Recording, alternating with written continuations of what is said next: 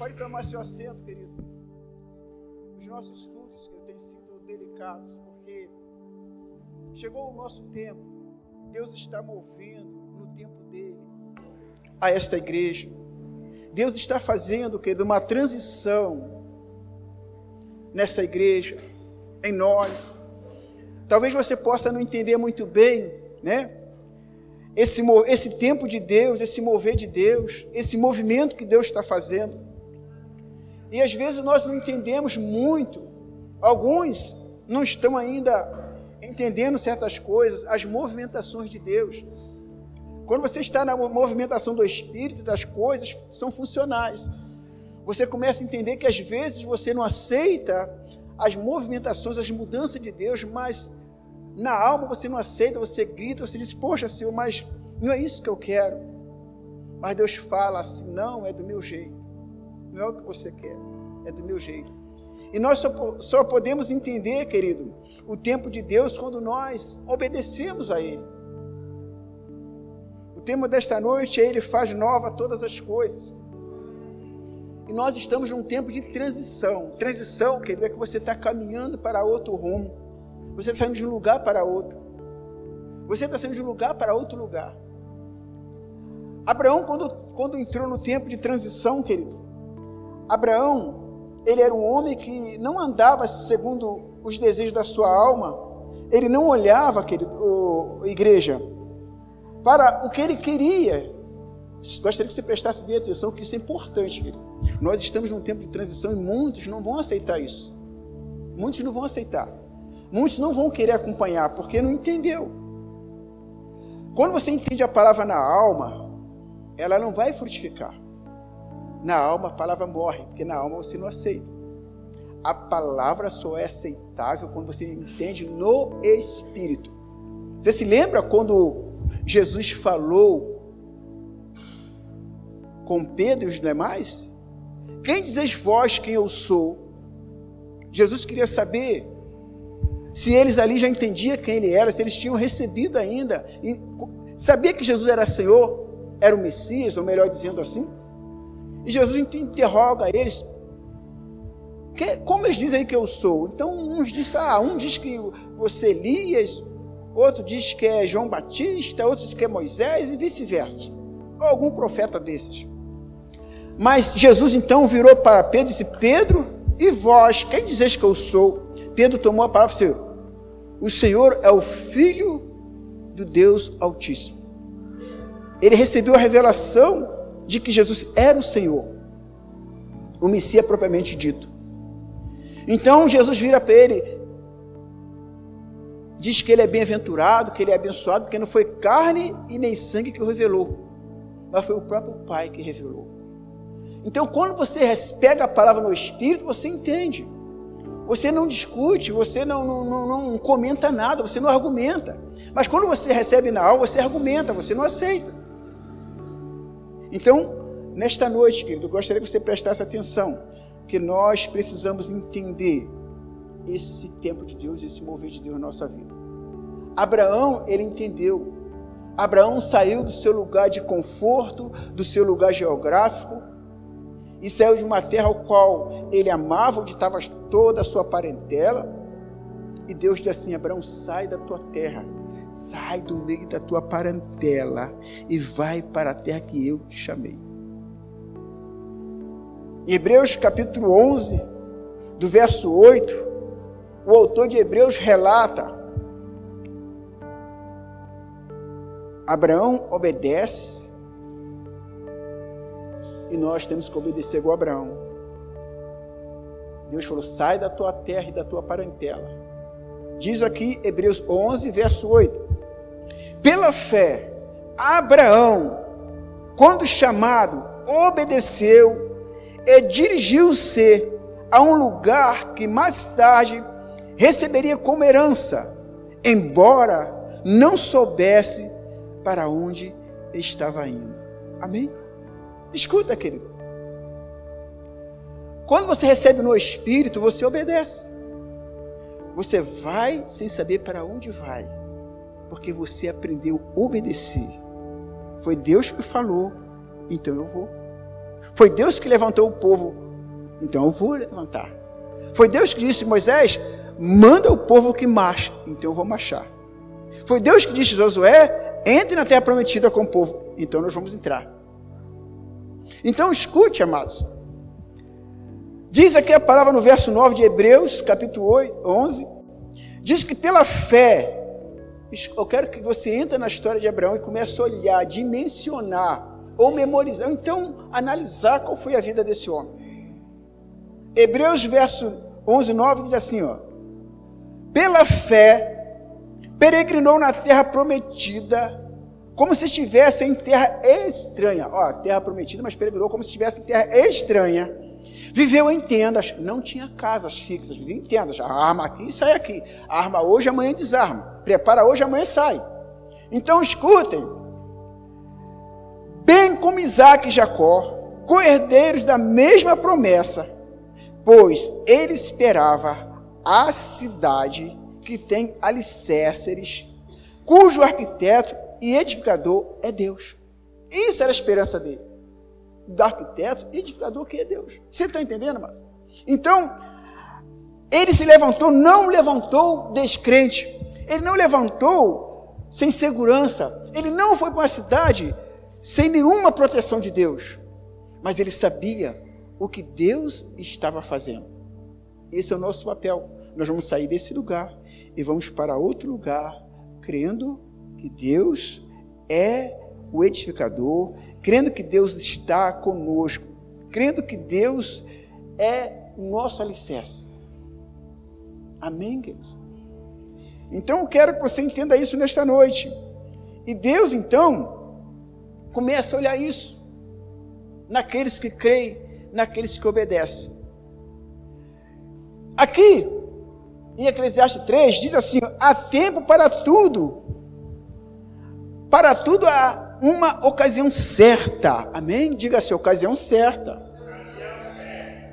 Há um tempo certo para cada propósito debaixo do céu. É Deus que move. Deus que move. Deus vai fazer um renovo agora lá naquele lugar onde nós vamos. Ele quer que você faça parte disso. Querido, escute bem. Fazer a vontade de Deus não é nossa vontade. Abraão saiu do seu lugar, da sua zona de conforto.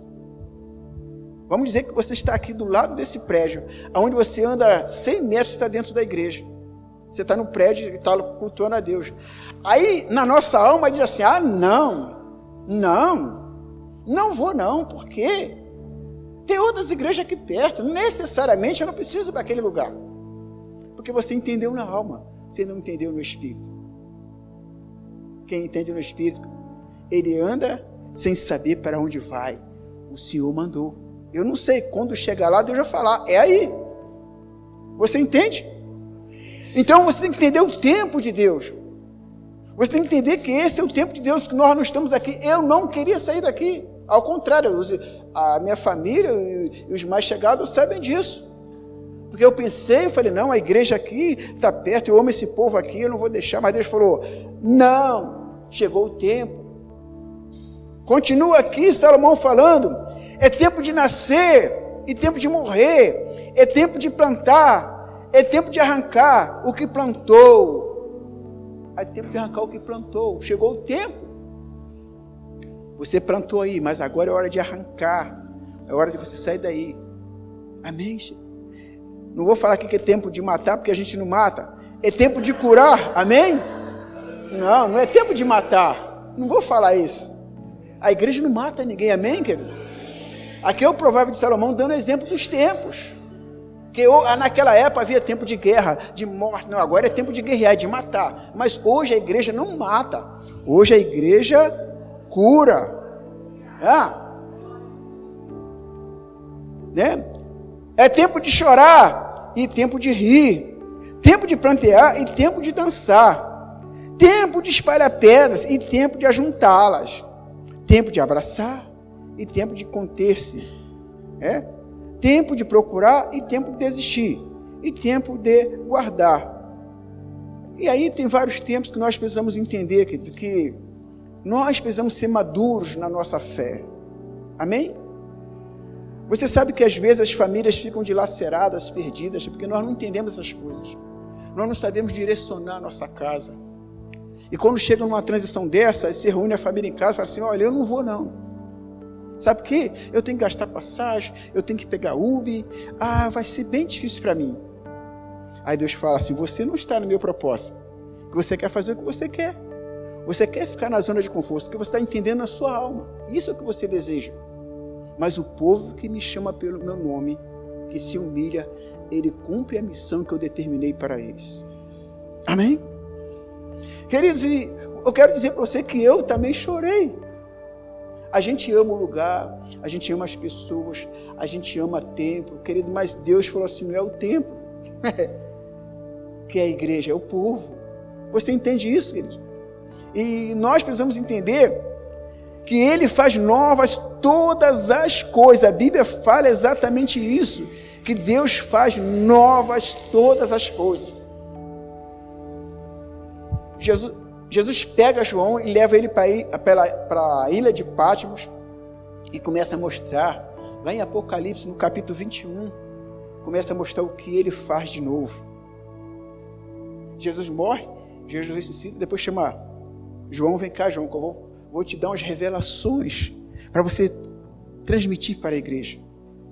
Você vai ver o quanto eu sou um Deus de recomeço, um Deus que faço novas todas as coisas. Por isso, queridos, que você não pode aí ficar assim, ah, mas não sei, não sei se eu vou. Querido, eu quero te dizer uma coisa. Se você é filho de Deus, você vai. Porque Deus, querido, está nos levando para mudar aquilo que nós não conseguimos mudar. Deus chegou o teu tempo. Talvez você vai para aquele lugar, você olha assim e fala, mas é tudo novo. Sim, tudo novo. Há uma diferença entre novo e novidade. Novidade é aquilo que vem e passa, amém? Vem a moda da roupa, certo? Eu estou com esse blazer aqui, é moda. Quem disse que não é moda? Essa cor, esse estilo é moda. Mas amanhã já não é mais. Amanhã, quando eu colocar esse paletó aqui, esse blazer, já está ultrapassado. É novidade. Já passou seu tempo. Amém? O corte de cabelo, né? Ou é careca, outro faz um montão de coisa, a mulher faz um montão de coisa, é louro, é preto, faz uma porção de coisa. Chega amanhã, é, no, é novidade hoje, mas amanhã já não é mais. Não está mais usando o cabelo assim. Não usa mais roupa assim. Ah, saiu um carro top hoje, que é novidade. Esse carro é da última geração. Amanhã é novidade hoje, mas já passou. Mas o novo não passa. Amém? O novo de Deus nunca passa. Nunca passa. Então há essa diferença entre nós buscar o novo. E tem ainda uma coisa gostosa que Deus não coloca, Jesus não coloca remendo em roupa velha. Não bota remendo, é, pano novo em roupa velha, remendo novo em roupa velha.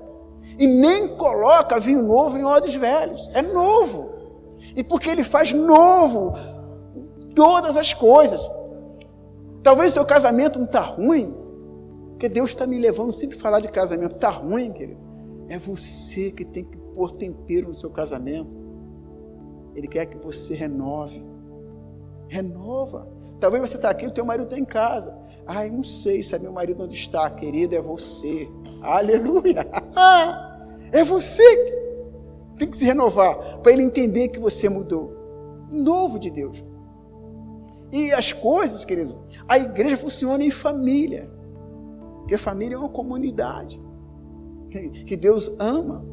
A igreja torna torna-se uma comunidade, né? Aonde Deus ama, porque foi feito em família, foi construído em família. Então precisamos entender isso. Mas, amados, vamos lá. Ele faz nova todas as coisas. Apocalipse 5, 25, do verso 5, diz assim: E aquele que está sentado no trono diz: Eis que faço novas todas as coisas. E acrescentou: Escreve, porque essas palavras são fiéis e verdadeiras. Ele decretou: são fiéis e verdadeiros. Querido, nós, como igrejas, precisamos crer nisso.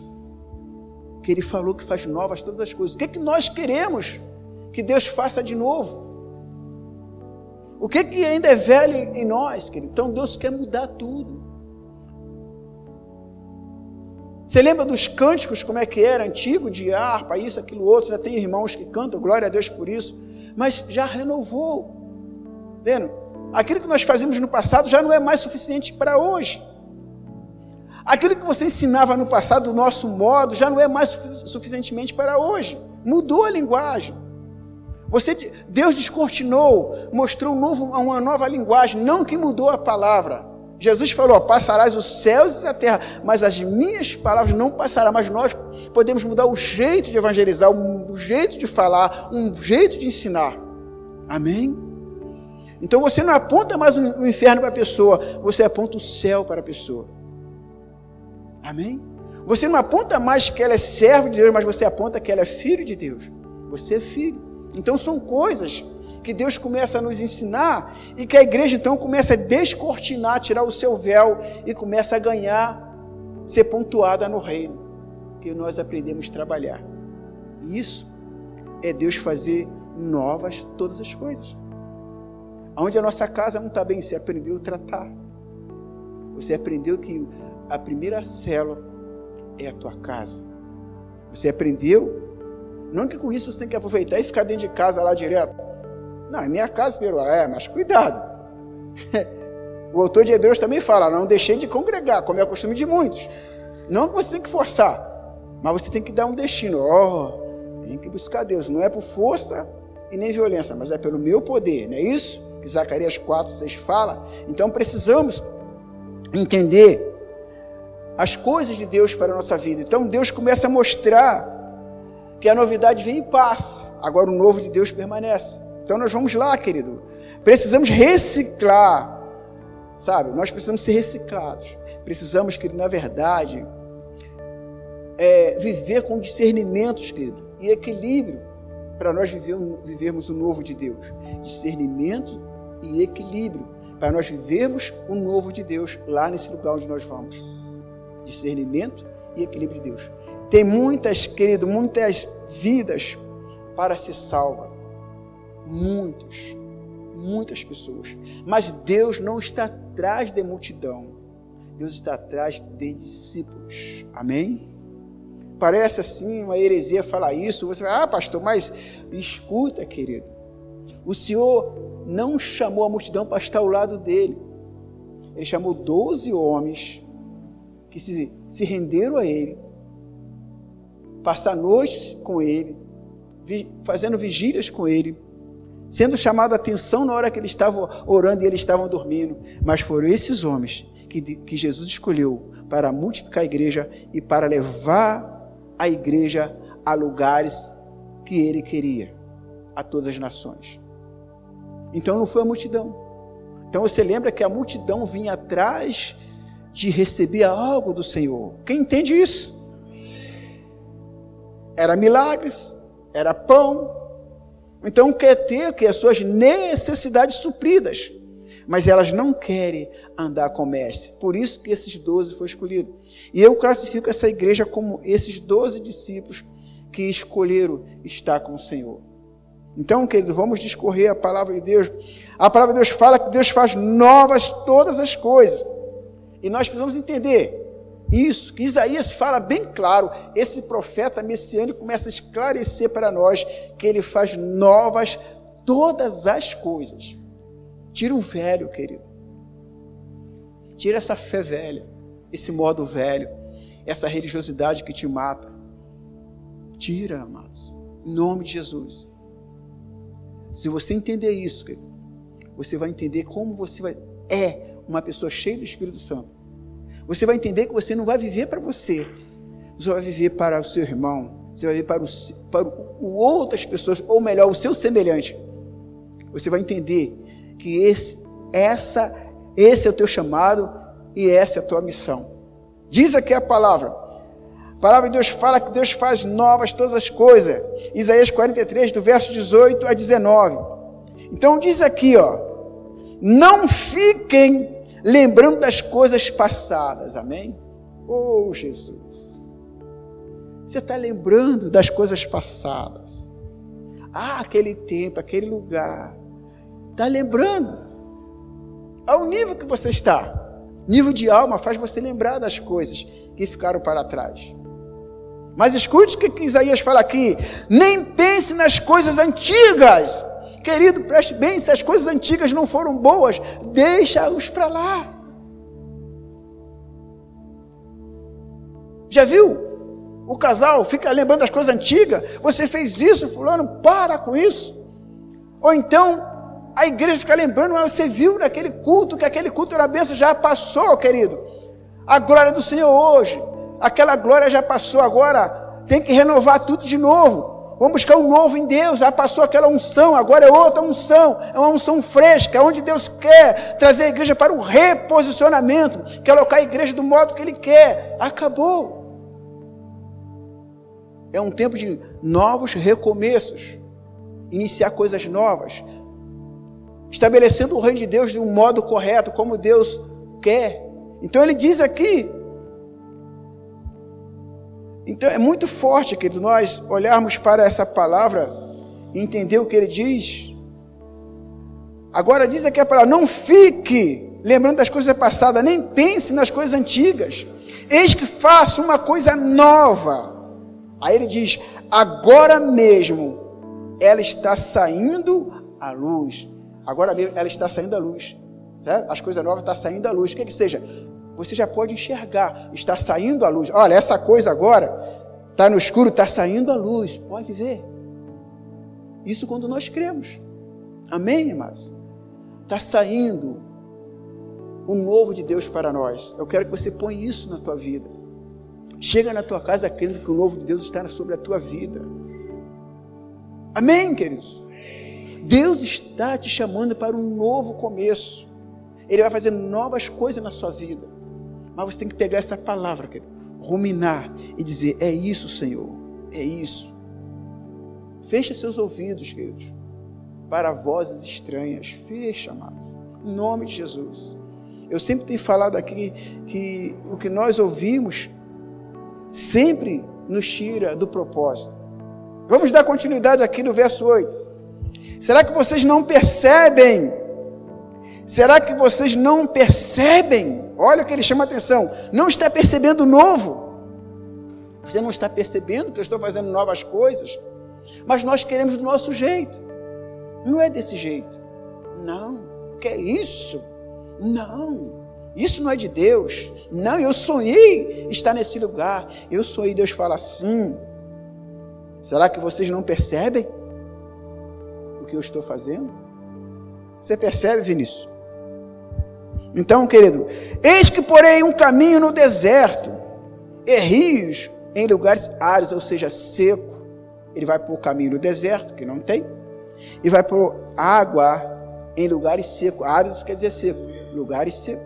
Amém? Essa é a nossa fé. E Deus ele quer te dar um novo coração, diga assim, um novo coração. Para haver uma aceitação de mudança, de transição, que tem que ter um novo coração. Tem que ter um coração rendido ao Senhor. Não fique preocupado, não. Deus está contigo, queridos. Não se preocupe. Não se preocupe. Como o próprio Eclesiastes 11, é, a própria palavra de Eclesiastes diz assim: que andarão, do, ah, ou seja, Amós 3, melhor dizendo, 3, 3 assim, andarão dois juntos se os, os mesmos andar de comum acordo.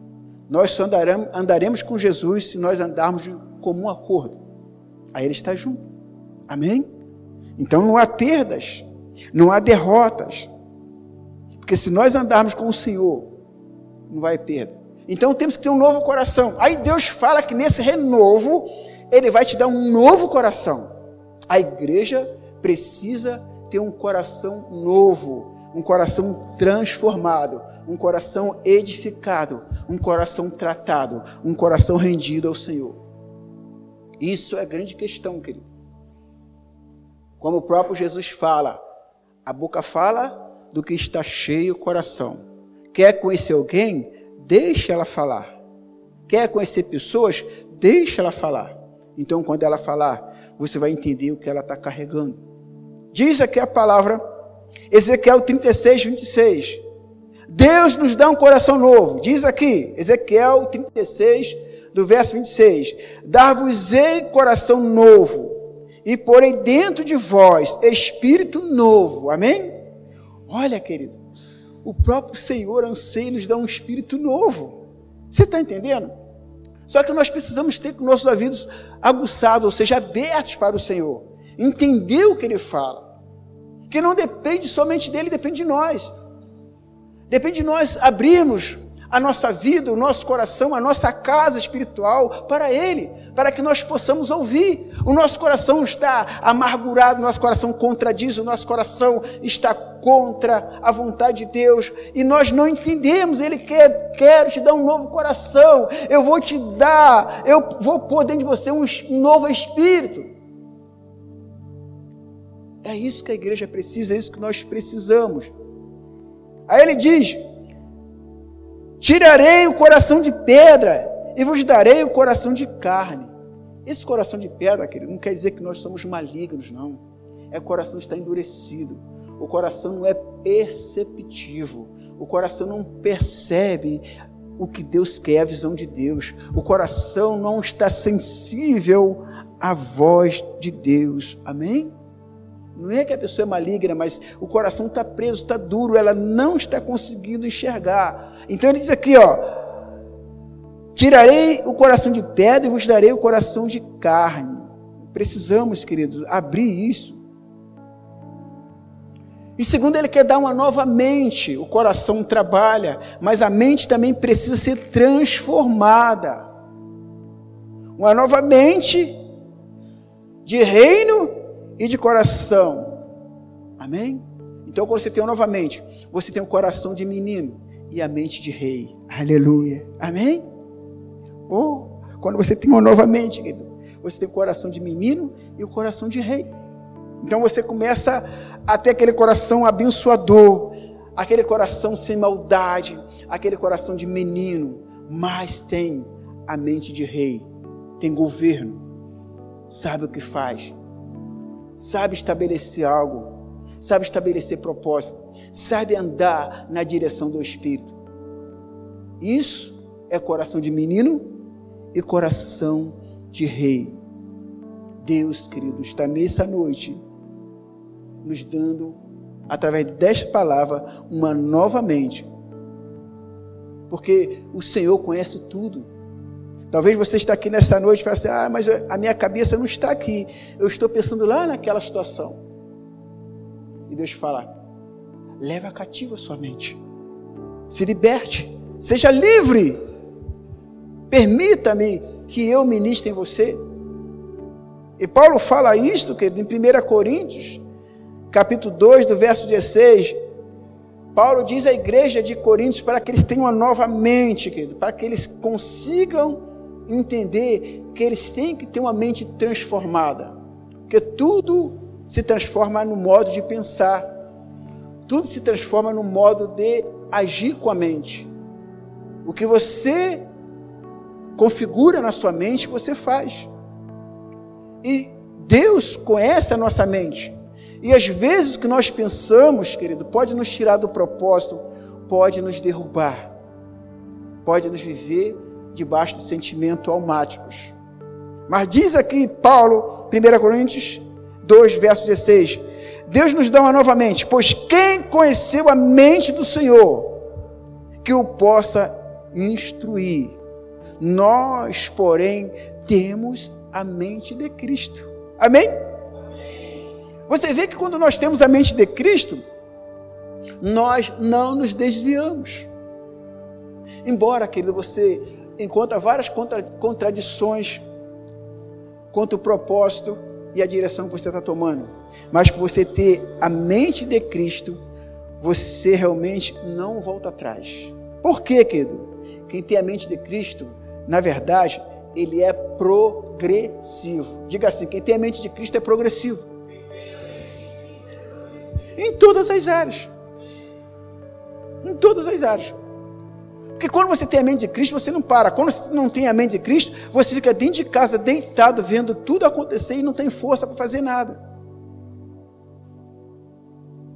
Porque a tua alma te leva a uma falsa espiritualidade. A tua alma te leva só a ver coisas e defeitos. Ela não deixa você trabalhar para o progresso do reino. Então mudou a história. Se você tem a mente de Cristo, você vai se levantar e falar: opa, vou passar meu Uber até a igreja está onde vai ser. É cinco reais, sete, dez. É aqui. O culto começa às 19 horas. Opa, já está na hora de eu acelerar. E Deus fala: é isso aí, igreja. Tudo que você orar, Deus vai falar: Filho, você é fiel.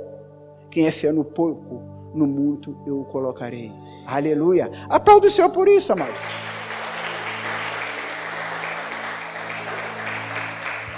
Então escuta, querido.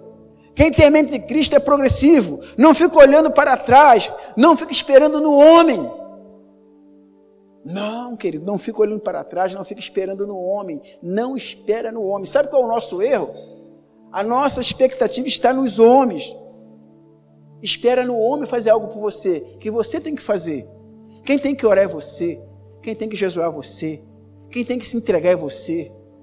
E nós então, então atribuímos os nossos desejos, né, a, a, a pessoas. Quer que pessoas oram, quer que pessoas. Tudo bem, a igreja está orando por nós, amém, glória a Deus. Mas eu não posso deixar de orar e falar, não, a igreja está orando, a igreja está firme. Não. Hum. Aquele que tem pé com isso para que não caia, certo? Então nós temos que a cada dia nos alimentar e a cada dia descer até a casa do oleiro e falar assim: Eu estou aqui, para cada dia ser edificado, moldado como vaso de barro nas tuas mãos. Aleluia! Então, querido, escute bem: quem tem a mente de Cristo está sempre conectado ao Pai. Essa é a grande questão. Está sempre ligado com o Pai. O que, que eu vou fazer? Pai, o que, que eu faço agora? O que, que eu vou andar? O que, que eu faço hoje? Sabe por quê, querido? Deus faz de você uma nova criatura. Precisamos entender isso. Não há nada que você acha que, que Deus não possa fazer. É só você querer.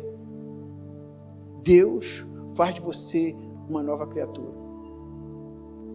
Os irmãos tinham falado ali que deram quatro tiros do lado deles na avenida mais ou menos assim, na hora do culto, eles estavam vindo para cá, e eu falei assim: Senhor, o Senhor guarda os teus filhos. Sabe o que é, querido? O guarda de Israel, ele não dormita, ele não dorme. Não. A palavra de Deus fala. Você entendeu? Então Jesus ele está sempre atento a proteger. Então, Deus faz de você uma nova criatura. A Bíblia fala que aquele que está em Cristo, nova criatura é. 2 Coríntios 5,17, nova criatura, querido. Então você está debaixo do propósito, você está ali correndo aonde Deus mandar. Deus está te chamando para ter um novo estilo de vida. Você crê nisso?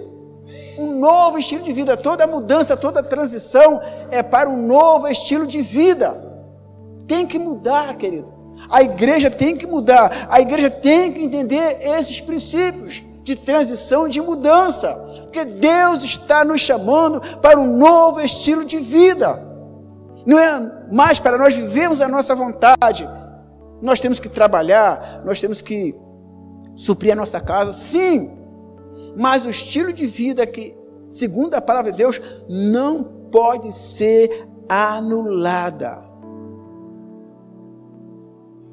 Efésios 4, do verso 22 ao 24, diz assim, ó: Olha o que diz o novo estilo de vida. Então nós temos que mudar a nossa maneira de viver, a nossa maneira de vencer. Diz aqui, ó. A minha versão diz assim, ó.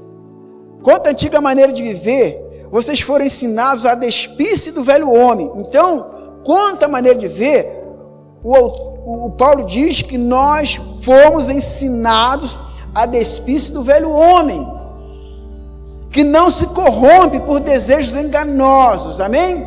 Não se corrompe com desejos enganosos. Isso fala em todas as áreas. Então para de ouvir certas coisas, queridos. Verso 23 diz assim: a serem renovados no modo de pensar. Então nós temos que ser renovados no nosso modo de pensar. Verso 24: a revestir-se do novo homem, criado para ser semelhante a Deus em justiça. Criado para ser semelhante a Deus em justiça. Amém? Nós somos a justiça de Deus aqui na terra. Querido. Amém? Jesus foi a justiça do Pai. E nós somos a justiça de Jesus aqui na terra. Entenda isso. Então muda muitas coisas. Muda tudo que nós pensávamos. Então, vamos lá, querido. Semelhante a Deus em justiça e em santidade, provenientes da verdade. Em santidade provenientes da verdade. Então não há mentira. Querido, nós temos que pegar a palavra. Não seja somente ouvinte, querido. Pratique a palavra. É isso que Tiago fala, 1, 22. Não seja somente ouvinte, mas pratique. Quando nós praticamos a palavra, as coisas fluem, amados. Deus vai abençoar o novo lugar que você vai estar, amém? Deus vai abençoar o novo lugar que você vai estar. Mas também, querido, Ele quer que você abençoe pessoas que vão estar junto a você, amém? Abençoe pessoas que vão estar junto a você. Isso vai acontecer lá. Então, um novo modo de pensar. Lembra-te o que Deus disse para Abraão: em ti serão benditas todas as nações. Amém? Então lembre que você tem que abençoar pessoas. E lembra que Deus falou para Abraão: em ti serão benditas todas as nações, ou seja, todas as pessoas. É isso sai da sua boca. Isso sai da tua boca. Daquilo que você recebeu, você começa a passar. Foi como Paulo disse para Timóteo: Tudo que de mim ouviste e aprendeste, isso ensinai. Amém? Isso é o papel que Paulo falou para Timóteo. Tudo que você ouviu e aprendeu, a isso ensinai. Essa é a igreja. Uma igreja que não se rende ao fracasso. Uma igreja que não aceita o não como resposta contra o propósito de Deus. E eu quero que você entenda isso. Não diga, queridos, palavras que faz mal aos outros. Não diga palavras que faz mal aos outros. Lá em Efésios 4, 29, fala sobre isso. Não diga palavras que faz mal às pessoas. Chegou o tempo de mudar. Chegou o tempo de nós mudarmos. Pega esse livro de Efésios, essa carta de Efésios, capítulo 4, e você vai entender todas as diretrizes que Paulo dá. Não digam palavras, Efésios 4, 29. Não digam palavras que fazem mal aos outros, mas usem apenas palavras boas, que ajudam os outros a crescer na fé e a conseguir, ó, e a conseguir que os necessitados, para que coisas que vocês dizem façam bem para os que ouvem. Estou aqui falando aqui na minha versão nova, corrigida, super, super. Então você tem que entender querido, que você vai instruir as pessoas na fé, porque é o que você fala. Chegou a hora de pararmos de ser meninos, amém, queridos? Chegou a hora da gente sair do meio das picuinhas. Chegou a hora de nós mudarmos de nível, amém? Muda, querido, de nível. Não que você tem que desprezar as pessoas. As pessoas que estão com nível baixo, eleve o nível dela, através da unção, da visão e da palavra que você tem. Você viu que a, a oferta de Barnabé elevou o nível de unção naquele lugar.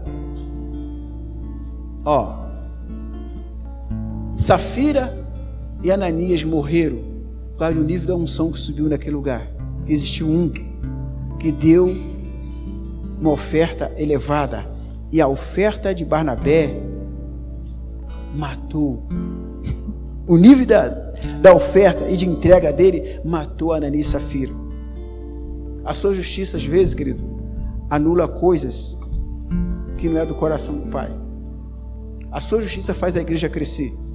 Não que nós vamos entender que vão matar pessoas, como eu disse, mas a sua, o seu nível de entrega, de santidade, de oferta ao Senhor, que você oferta a tua vida, faz o nível da igreja crescer. Você faz isso através de Cristo. Você está entendendo? Então ele diz aqui, ó, Não digam palavras que fazem mal aos outros, mas usem palavras boas que ajudam os outros a crescer na fé. Amém? E conseguiu que, e conseguiu que necessitam para que as coisas que vocês dizem façam bem aos que ouvem. É isso que eu, que eu me sinto, é o prazer de Jesus para a igreja. Queridos, por favor, quando te chamarem num cantinho, fala assim: fala, irmã, fala, meu irmão, por favor, ô oh, querido, eu não estou mais nesse nível, não estou mais. Ou você eleva o nível da pessoa, então você está igualzinho. Chegou o tempo de nós mudarmos como igreja. As pessoas estão morrendo, precisam de, de filhos de Deus, ungidos de Deus que falam assim: Eu estou aqui para te ajudar. Tem irmãos aqui que estão dentro, precisam arredar o pé. Show ou faça sal. Então, filho, sabe por quê, queridos? Estão entendendo a palavra. Os ventos movem com tudo. O vento derruba a casa, vento derruba árvores, vento faz a porção de destruição. Mas a igreja do Senhor não está sob o vento de destruição, que nós temos que correr e abandonar tudo. A igreja do Senhor, ela, ela anda sob o vento do Espírito. E o Espírito do Senhor soprou, e eles vieram e falavam novas línguas. Ficaram como bêbados, porque eles se reuniram para orar. E a Bíblia fala que o Espírito Santo veio como um vento impetuoso e encheu aquele cenáculo da glória do Senhor. A igreja primitiva venceu, que elas viviam cheia, cheias da presença de Deus. Você quer mudar tudo, querido? Se encha de Deus. Até a tua sombra, quando você passar, vai acontecer coisas. Vai acontecer.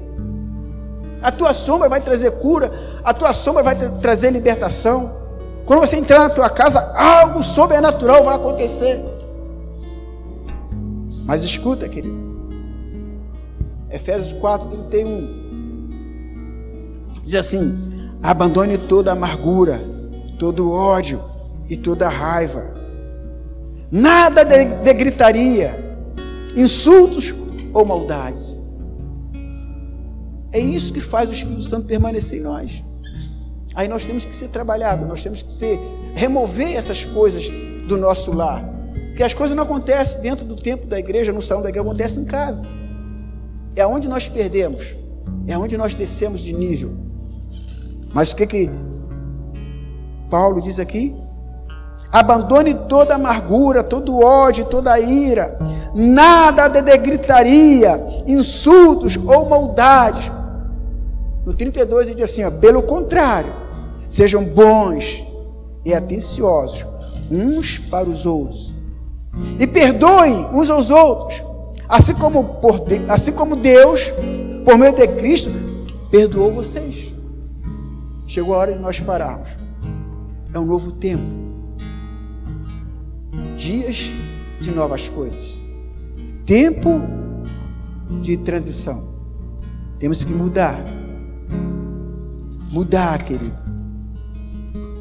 Porque o novo de Deus está em nós. Você está cansado, querido? Temos que passar para o outro lado. Vou dar só uma pincelada aqui. Jesus pega os discípulos, lá em Mateus 14, do verso 13 até o 32, fala que Jesus ali está fazendo milagres, sinais, e a multidão atrás do Senhor, porque ele, eles querem sinais, eles querem cura, eles querem comer, eles querem fazer algo mara que, que dá prazer a eles, que Jesus supra a necessidade deles. Mas Jesus chega para os discípulos. Você pode marcar na tua Bíblia aí, Mateus 14, do verso 13 até o 24. Nós não vamos ler tudo não, mas vamos olhar só o, 20, o verso 22. Jesus então acabou de fazer tudo aquilo, despediu a multidão. Por que ele despediu? Agora eu vou para aqueles que estão vivendo a minha vida, que são os discípulos, que não estão atrás dos benefícios. Mas Jesus fez isso sim.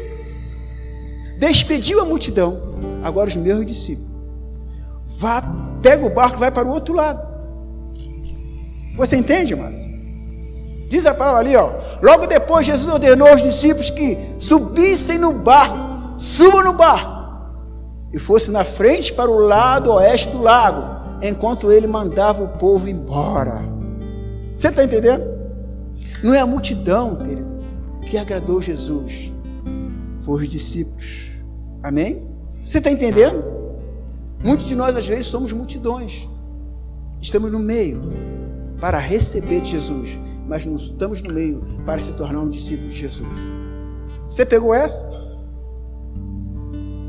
Aí você fala assim: é verdade, pastor, é verdade. Despede, despediu a multidão e foi estar com o discípulo. Você sabe quando Jesus vem pelo meio das águas? O dia estava longe, você sabe, né? Que ele andou sobre as águas. E ele vem de madrugada. E agora eu vou mostrar para os meus discípulos o Deus que eu sou.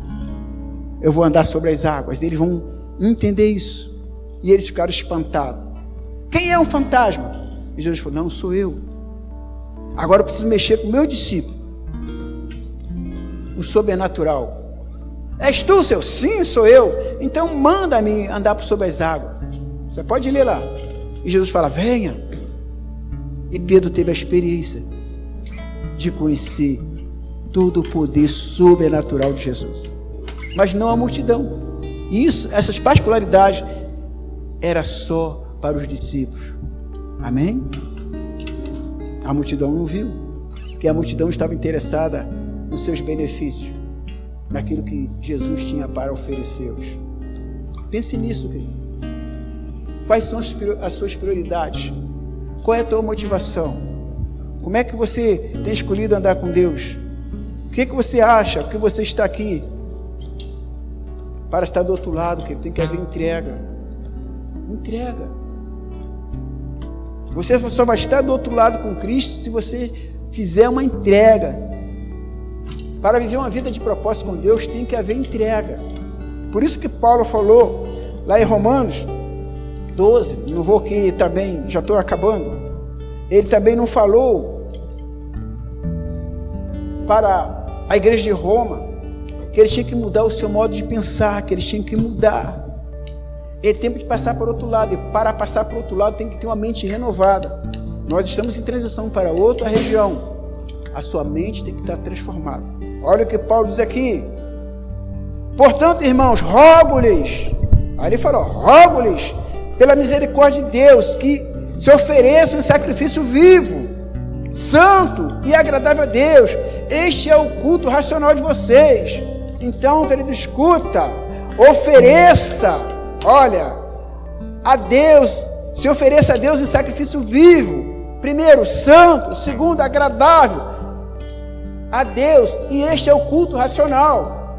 Isso que nós estamos fazendo. Para passar o outro lado, você tem que também se entregar a Deus. Para passar para o outro lado, que tem que haver entrega. Você precisa entregar a Deus um sacrifício agradável. Que às vezes que nós ficamos dentro de uma igreja, religiosamente. Sentamos em cultos, ouvimos palestra. Mas, querido, nada mudou. Eu não estou aqui para embalar você com a mensagem. E nem estou aqui, querido, para trazer frases de autoajuda que não vai mudar a sua vida. O que vai mudar a sua vida é você pegar a palavra e dizer: Isso é para mim, eu vou mudar. Amém? Deus está me ouvindo com essa igreja. Deus está movendo. Temos que entender a multidão e os discípulos. Se você quiser estudar essa semana, você faça isso. Deus não olha para a aparência. A multidão tinha aparência de discípulos, mas não era. Sim ou não? Glória a Deus. Só para eu vou recitar o versículo de Mateus 14, 22 porque a multidão tinha aparência de discípulos, mas não eram.